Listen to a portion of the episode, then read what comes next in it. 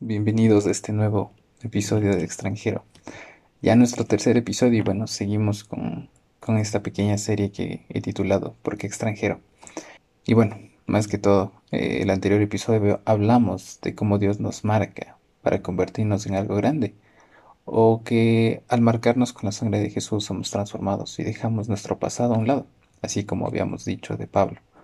Y bueno, y si puedes ponerte a pensar cómo se sintió David en ese día en el que fue ungido, yo creo que él se empezó a imaginar cómo sería su vida cuando sea rey.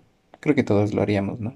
Digamos, si te dicen que vas a ser rey, en algún momento es lo más lógico que pienses cómo sería, cómo vas a decorar el castillo, qué auto comprarías y todo ese tipo de cosas.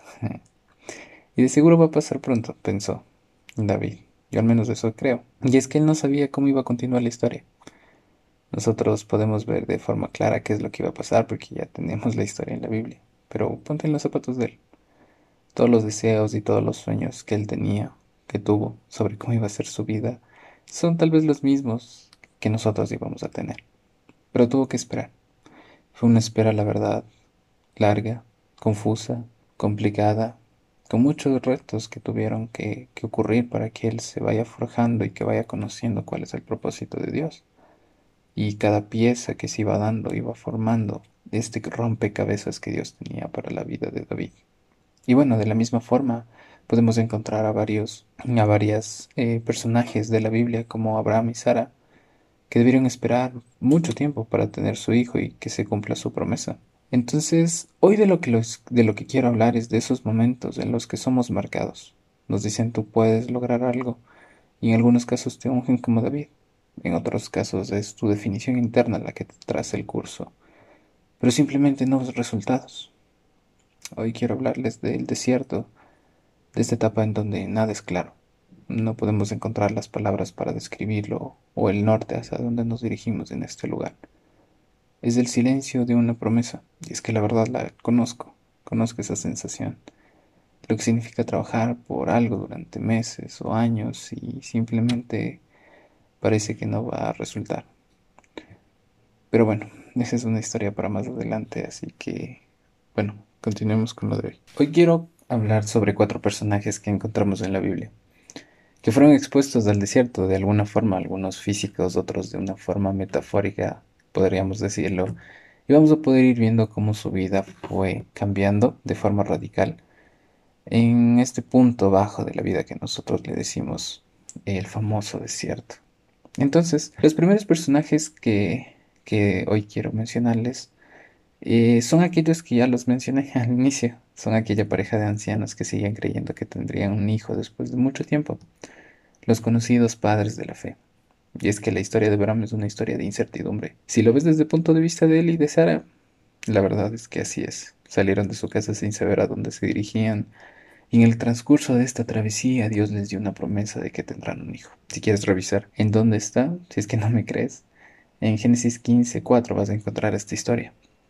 Y es una base para lo que vamos a ir analizando en, este momento. Bueno, entonces Abraham, eh, al momento de recibir esta promesa, decide creer, quererle a Dios. Y sabe que así será, porque hicieron un pacto entre los dos. Y fue un pacto que hizo eh, Dios con Abraham.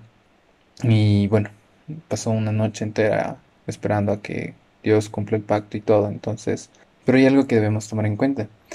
Es que el tiempo seguía pasando. Los años seguían transcurriendo y las canas seguían apareciendo. Yo quiero que pienses por un momento lo que pudo haber pasado por la cabeza de Abraham. Tal vez son los mismos pensamientos que has tenido tú al ver, al ver la gran promesa que Dios te dijo, pero simplemente no sucede o los sueños por los que estás peleando a, diario, por aquellos que te levantas, por aquellos que trabajas y estudias, pero simplemente no se completan. Parece que estás atrapado o estancado. Sigues golpeando esa pared y simplemente no cae. Entonces Abraham y Sara se desesperan, especialmente Sara. Entonces le pide que tengan un hijo con su criado, lo que conlleva un desastre completo dentro de la casa peleas, corazones rotos, celos. Es toda una telenovela. Pero la verdad, esto fue causa de la desesperación. Ahora, si quieres juzgar a Sara, puedes hacerlo. Pero es que nosotros hacemos lo mismo. Queremos ayudarle a Dios a hacer el milagro. podemos decirlo así. Pero en realidad lo único que Él nos pide es que esperemos y confiemos. Y como dice un dicho, la espera desespera, pero es lo que debemos hacer. Y en medio de toda esta locura siguen pasando los años. Los días pasan, pero la promesa no llega. Parece que está más lejana o que parece simplemente que ya no va a llegar. Imagínate toda la desesperación que pudo haber sentido Abraham al ver que no funcionaba. Y no es que no lo intentaba, me imagino que lo intentaba, pero no funcionaba. Tal vez, tal vez Dios se olvidó de mí, pensó, y es mejor que deje de pensar en eso porque ya no va a pasar. ¿Te suena familiar? De seguro has dicho algo similar tú. Yo lo hice algunas veces, por eso sé lo que se siente. Sé lo que se siente tener que esperar y esperar y esperar y mil veces esperar y simplemente no ver el resultado final. Es algo muy complicado, algo que, que debilita mucho la fe de otras personas, que debilita tu dependencia y tu fe. Pero si eres lo suficiente fuerte para mantenerte hasta el final, puedes ver los resultados. Y bueno, y un día de estos, Dios vuelve a despertar a Abraham entre sus sueños y le vuelve a hacer la misma promesa. Algo así como diciéndole, oye, no te olvides de lo que te dije, no te desanimes, que yo lo voy a cumplir. Y siguen pasando los años hasta que al fin sucede. Esa larga espera terminó. Tuvieron que esperar cerca de tal vez 80, 100 años. Sé que Abraham tenía 100 años cuando tuvo a su hijo. Imagínate un hombre de 100 años. Tenía por primera vez un niño en sus brazos. Bueno, no la primera vez, pero sí era su hijo propio. se cumplía su promesa.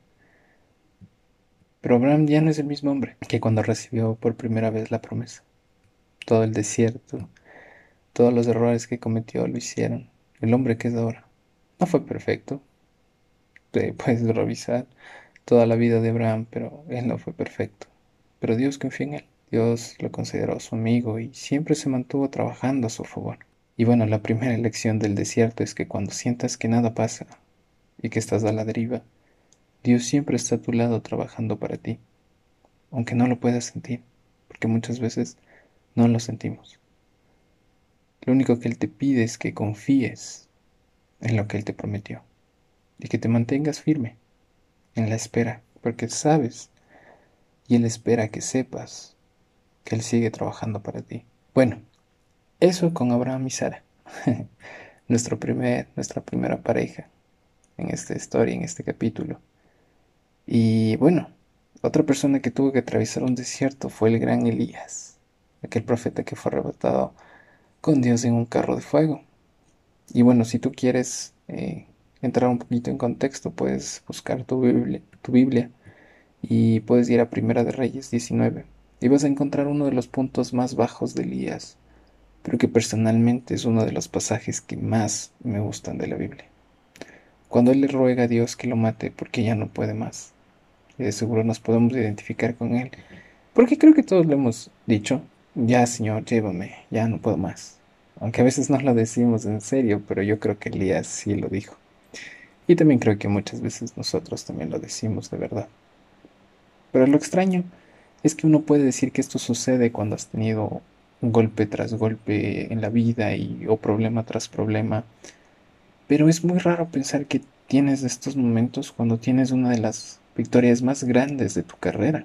Porque si vas tan solo un capítulo anterior, al capítulo 18, unos días atrás tal vez en la historia, para Elías, él tiene el famoso enfrentamiento con los profetas de Baal. Y es un, una victoria increíble, impresionante, que si créeme, si fuese fútbol hubiésemos dicho que ganaba por Goliat. Pero luego de unos días recibe una amenaza por Jezabel, que era la reina en ese entonces, diciendo que, iba, que lo iba a matar, que si no estaba muerto para la hora de esta misma hora, el día de mañana, pues que los dioses me maten. Y eso fue suficiente para desatar el miedo de Elías y llevarlo al desierto. Pero puedes pensar, ¿no? ¿Por qué? Porque Elías si ya le ganó a como 400 profetas? ¿Por qué tuvo miedo? La verdad es que no lo sé. Pero sé que muchas veces nosotros somos como Elías en ese momento. Y bueno, si vas a Primera de Reyes 19, en el versículo 4, encuentro mucha similitud con nosotros. La palabra de Dios dice, basta ya, Señor, quítame la vida, porque no soy mejor que mis antepasados que ya murieron. Esas fueron las palabras de Elías. Pero Dios no quiso hacerlo caso. Gracias a Dios por eso. y también gracias a Dios porque a veces no, no nos hace caso. Así que bueno, en la historia de Elías envió un ángel, Dios, para que le dé ánimo y le dé comida. Y bueno, no sé qué sería esa comida, pero le dio la fuerza suficiente como para viajar 40 días y 40 noches hasta el monte Sinaí. Y es ahí en donde llega una cueva. Yo pudiera dar un mensaje completo solamente de esta parte, pero no me voy a adentrar mucho en esta parte. Y bueno, hay algo que, que tiene una relación para mí. Es que si tal vez nosotros no vamos a una cueva físicamente, pero nos encontramos atrapados en nuestra autocompasión. Que hasta cierto punto lo puedo decir que está bien, porque entiendo que has sufrido. Y está bien a veces sentirse así. Pero te lanzo una pregunta. ¿Vas a dejar que todo termine aquí? ¿Vas a dejar que, que todo por lo que has trabajado, por todo el avance, por todas las victorias, por todas las lecciones, terminen aquí en una cueva en la que nadie más te puede ver? y que nadie más sabe que estás de ahí. Porque para Elías nadie sabía que estaba ahí. Era simplemente él y Dios. El desierto que pasó Elías es un desierto que todos pasamos en la vida, en donde queremos que todo se termine. Y no importa si todo estaba yendo bien o mal, todos pasamos por él. Pero aquí es lo impresionante. Dios habla con Elías y le hace una pregunta. ¿Qué haces aquí, Elías? De verdad antes pensaba que Dios estaba reprochándole a Elías por ser cobarde. Pero luego entendí que simplemente era su amor, y con ternura le preguntaba, ¿qué haces aquí? Como dándole un, un ánimo, o simplemente preguntándole desde el corazón, ¿qué haces aquí? La respuesta de él es algo cargado de dolor y soledad. Yo lo puedo sentir al menos. Creo que si lo lees despacio, y imaginando todo lo que tuvo que pasar, tú también lo vas a poder sentir. Todos se fueron, murieron y yo soy el único que queda. Esas fueron las palabras de Elías. Y es ahí cuando Dios lo va sacando de esta cueva. De ahí la, palabra dice que pasó un viento, perdón, pasó un fuego, pasó un terremoto y pasó viento. Y ahí fue cuando Elías salió. Pero esta parte es interesante y es un, un, punto de quiebre para la vida de Elías, porque cuando sale de la cueva, Dios le da un nuevo propósito que lo llena de esperanza. Le da una tarea de ungir un sucesor, porque él dijo, soy el único que queda. Dios le dice con esto, no, no eres el único, tú vas a ser, tú vas a tener un sucesor y así va a ir sucediendo y va a ir eh, apareciendo más personas y no va a morir lo que yo decidí construir. Entonces le da esa esperanza a Elías, mandándole ungir a un sucesor. También le dice, y unge dos reyes eh, para diferentes partes de Israel, para diferentes partes de la nación.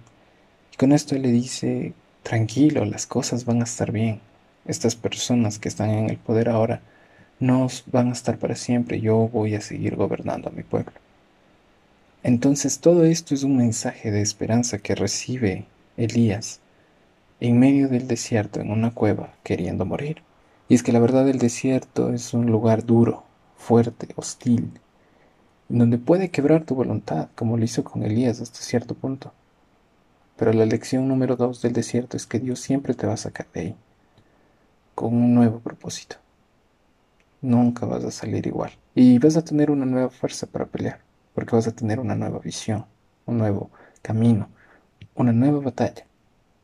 Es un punto de transformación en donde un encuentro con Dios en la cueva te puede salvar la vida y la vida de los que tienes a tu alrededor. El desierto es un lugar complicado, que si bien es cierto, nunca sales igual. Lo conozco y sé lo que se siente salir de un desierto. de varios años. Y sé que hay muchas personas que de igual forma se pueden sentir así. Y bueno, por último, el último personaje de este capítulo, el camino, la verdad y la vida, el Hijo del Hombre, el Verbo hecho carne, Jesús. Y la verdad es que Jesús tuvo un encuentro con el desierto muy distinto al resto. Muy, muy distinto. Pero creo que nos va a ayudar a ver cuál puede ser el objetivo final de este desierto, de los desiertos que a veces tenemos en nuestra vida, sea en nuestro trabajo, en nuestros estudios, en nuestra relación con Dios, en nuestro propósito, podemos decirlo, nuestro llamado. Y bueno, esta historia sucede en Mateo 4. Puedes buscarla y vas a encontrarte una historia de un encuentro cósmico. Jesús, después de haber sido bautizado, fue llevado al desierto por el Espíritu. Ahora alguien puede decir, ¿para qué lo llevan al desierto si es un lugar hostil? Es lo que hemos visto en, en diferentes partes, pero la Biblia misma nos responde, y es que fue llevado para ser tentado. es algo contradictorio, algo muy extraño. Entonces podremos decir que querían que tropiece es un argumento válido. Pero en realidad, mi forma de pensar es que lo llevaron para que cada, perdón, para que pueda consolidar su identidad y su propósito.